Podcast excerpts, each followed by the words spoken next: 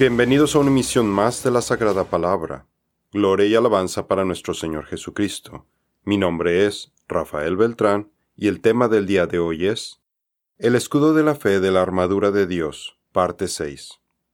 Después de hablar del calzado del Evangelio de la Paz, ahora veremos qué es el escudo de la fe y su función dentro de la armadura de Dios. Explicaremos qué es la fe y su importancia para un cristiano. Describiremos cómo es que el escudo de la fe nos protege contra los diferentes tipos de ataques utilizados por el diablo. Veremos qué son los dardos de fuego en Efesios 6:16, lo que nosotros hemos traducido como flechas incendiarias, por lo peligrosas que son para quienes no cuentan con la protección de la armadura de Dios. Esta es la cuarta pieza mencionada por Pablo que compone la armadura de Dios el escudo de la fe es una de nuestras principales líneas de defensa. Lo utilizamos para defendernos cada vez que Satanás busque atacar nuestra fe en Dios, cuando intente derribarnos de la firme posición que tenemos en Cristo.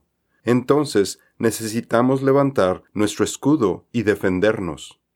Pablo dice, además de todo esto, habiendo levantado el escudo de la fe, con el que podrán apagar todas las flechas incendiarias del maligno. Efesios 6:16. Nuestra fe siempre va a ser atacada, porque sin fe no podemos agradar a Dios.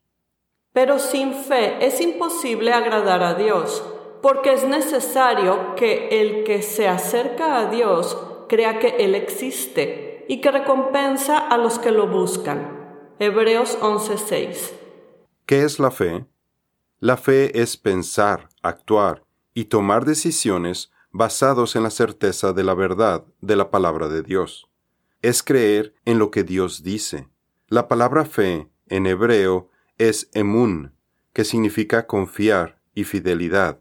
Nos da la idea de que algo es cierto, seguro, firme y verdadero, por lo que hay una relación muy estrecha entre la fe y la fidelidad. Y Jesús respondió, tengan fe en Dios. En verdad les digo que cualquiera que diga a este monte, quítate y arrójate al mar, y no dude en su corazón, sino que crea que lo que dice va a suceder, le será concedido.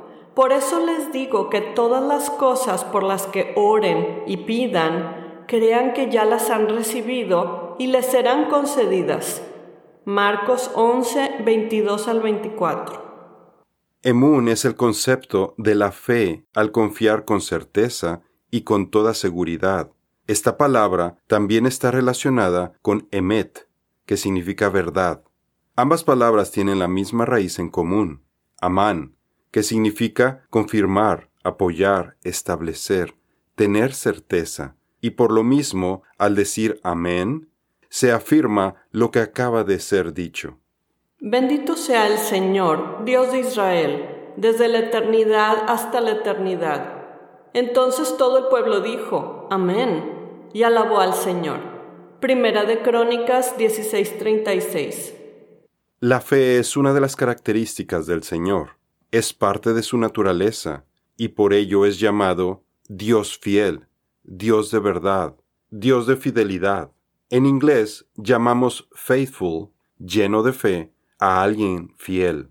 También es el término con el que designamos que sus obras son hechas con fidelidad y sus mandamientos son verdad. La fe nos permite ver claramente que Dios existe, tal y como lo describen las Escrituras. Él es la roca, cuya obra es perfecta, porque todos sus caminos son rectitud. Dios de verdad, emuná, y ninguna iniquidad en él, es justo y recto Deuteronomio 32:4. Porque la palabra del Señor es recta y toda su obra es hecha con fidelidad. Emuná. Salmos 33:4. Demostramos nuestra fe al creer, obedecer, tener la certeza que los pasajes de las Escrituras ocurrieron tal y como están descritos, mantenernos fieles a Cristo, tener esperanza, confiar plenamente en el seguro cumplimiento de todas las profecías y creer que las promesas de Dios se van a llevar a cabo de forma precisa. Nuestra fe debe de estar puesta únicamente en Dios. Comienza con Cristo, Él la inicia y la perfecciona. Por esto, cuando fue resucitado de entre los muertos, sus discípulos acordaron de que había dicho esto y creyeron la escritura y las palabras que Jesús había dicho. Juan 2.22 Si confiesas con tu boca que Jesús es el Señor y crees en tu corazón que Dios lo levantó de los muertos, serás salvo, porque con el corazón se cree para alcanzar la rectitud, pero con la boca se confiesa para alcanzar la salvación. Romanos 10, 9 al 10. Antes de continuar, queremos compartir con ustedes que estamos muy felices porque ya está disponible en Amazon nuestro primer libro de la Sagrada Palabra, titulado Las siete armas espirituales. Puede encontrar el ebook o libro electrónico en formato Kindle en Amazon de Estados Unidos, México, España, Canadá, Brasil, Francia, Reino Unido, Alemania, Italia, Holanda, Australia, Polonia, Suecia, India y Japón. Puede encontrar el libro impreso en Amazon de Estados Unidos, España, Canadá, Francia y otros países. En México puede comprar el libro impreso en nuestra tienda beidiles.com. La verdad absoluta versus el relativismo. El concepto bíblico de fe, emun, nos habla de algo firme, seguro, y que se cumple con toda certeza. Sin embargo, el concepto moderno de fe es muy diferente, porque se refiere a algo posible, pero que no podemos tener la certeza al 100% de que sea seguro. Porque el corazón de este pueblo se ha vuelto insensible, y con dificultad oyen con sus oídos y han cerrado sus ojos. De otro modo, verían con los ojos, oirían con los oídos y entenderían con el corazón y se convertirían y yo los sanaría. Mateo 13:15. Sabemos que la verdad absoluta existe, así como dos más dos son cuatro. Esto no es algo relativo. Sabemos que el resultado de esta suma no es ocho ni tres. Las leyes de física, química y matemáticas están regidas por verdades absolutas. Por otro lado, también existen verdades relativas, que son únicas para cada persona. Por ejemplo, si el color favorito de alguien es el amarillo y para alguien más es el azul, la verdad relativa es diferente para estas dos personas. De ninguna manera. Antes bien, sea Dios veraz, aunque todo hombre sea mentiroso, como está escrito, para que seas justificado en tus palabras y venzas cuando seas juzgado. Romanos 3:4. Jesús dice, y conocerán la verdad, y la verdad los hará libres. Juan 8:32.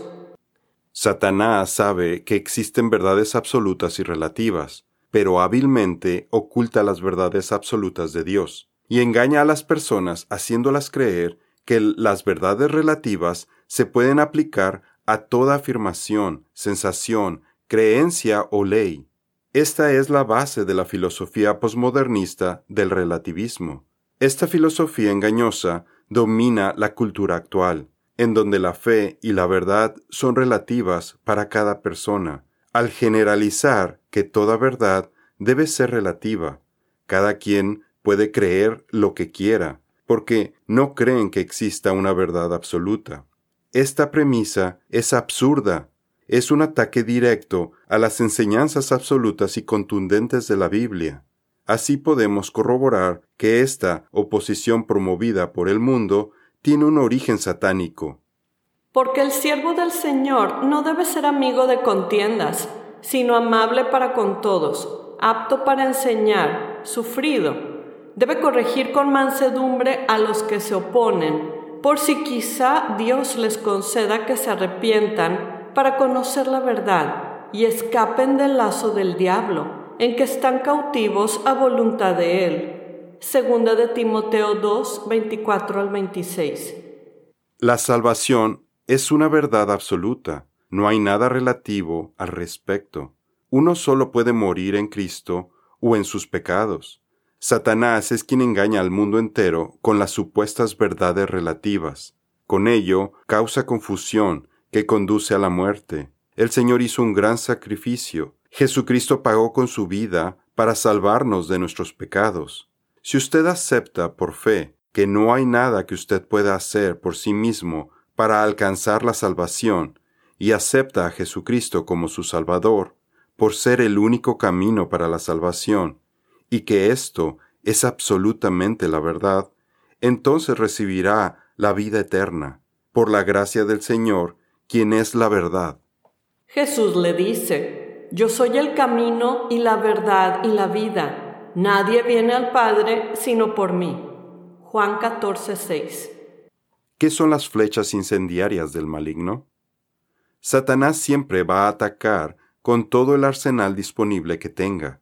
En Efesios 6:16, Pablo nos exhorta a que levantemos el escudo de la fe para apagar todas las flechas incendiarias del maligno, y utiliza la palabra velos, que significa flecha, jabalina o lanza, misil y dardo. Se deriva del verbo lanzar, balo, por lo que estamos hablando de un arma que es arrojada para causar daño a distancia. Esto nos demuestra lo poderosa que es la armadura de Dios, porque nos protege incluso contra este tipo de ataques ocultos que no son frontales. Además de todo esto, habiendo levantado el escudo de la fe, con el que podrán apagar todas las flechas incendiarias del maligno. Efesios 6:16. Podemos percatarnos del ataque de las flechas incendiarias al ver sus resultados, porque provocan incredulidad, quejas, crítica, chismes, insatisfacción, infidelidad, sentirse despreciado y no amado, depresión, ambición, egoísmo, arrogancia, la búsqueda de fama, honor, elogios, el querer siempre tener la razón, etc. Siempre que detecte alguna de estas situaciones en su vida, levante su escudo de la fe y combata al enemigo para extinguir el fuego antes de que crezca fuera de control y lo afecte a usted y a las personas a su alrededor. Recuerde que la fe es la victoria que vence al mundo. Porque todo lo que es nacido de Dios vence al mundo, y esta es la victoria que ha vencido al mundo, nuestra fe. Primera de Juan 5:4. Las armas favoritas de Satanás son la mentira y el engaño, son su arco y flechas. El enemigo utiliza una gran variedad de flechas para engañar, como veremos en nuestra siguiente emisión. Tensan su lengua como su arco. La mentira y no la verdad prevalece en la tierra, porque de mal en mal proceden, y a mí no me conocen, declara el Señor. Jeremías 9:3 Flecha asesina es la lengua de ellos, hablan engaño. Con su boca habla de paz a su prójimo, pero dentro de sí pone emboscada. Jeremías 9:8. En nuestra siguiente emisión concluiremos el estudio del escudo de la fe. Veremos los diferentes tipos de flechas incendiarias que utiliza el reino del diablo para atacar la fe de las personas. Conociendo el tipo de ataque al que puede enfrentarse, podrá reconocerlo y neutralizarlo, apagando así los dardos de fuego satánicos. Esperamos que haya disfrutado de esta muestra del capítulo 6 del libro Las siete armas espirituales. Si desea ver este estudio completo del escudo de la fe, lo invitamos a que adquiera nuestro nuevo libro, donde además aprenderá cómo ponerse toda la armadura de Dios, el cómo no perderla, estrategias para recuperarla si la perdió, y tácticas para combatir al enemigo. Esto es todo por el día de hoy. Los esperamos en nuestra siguiente misión. Que Dios los bendiga.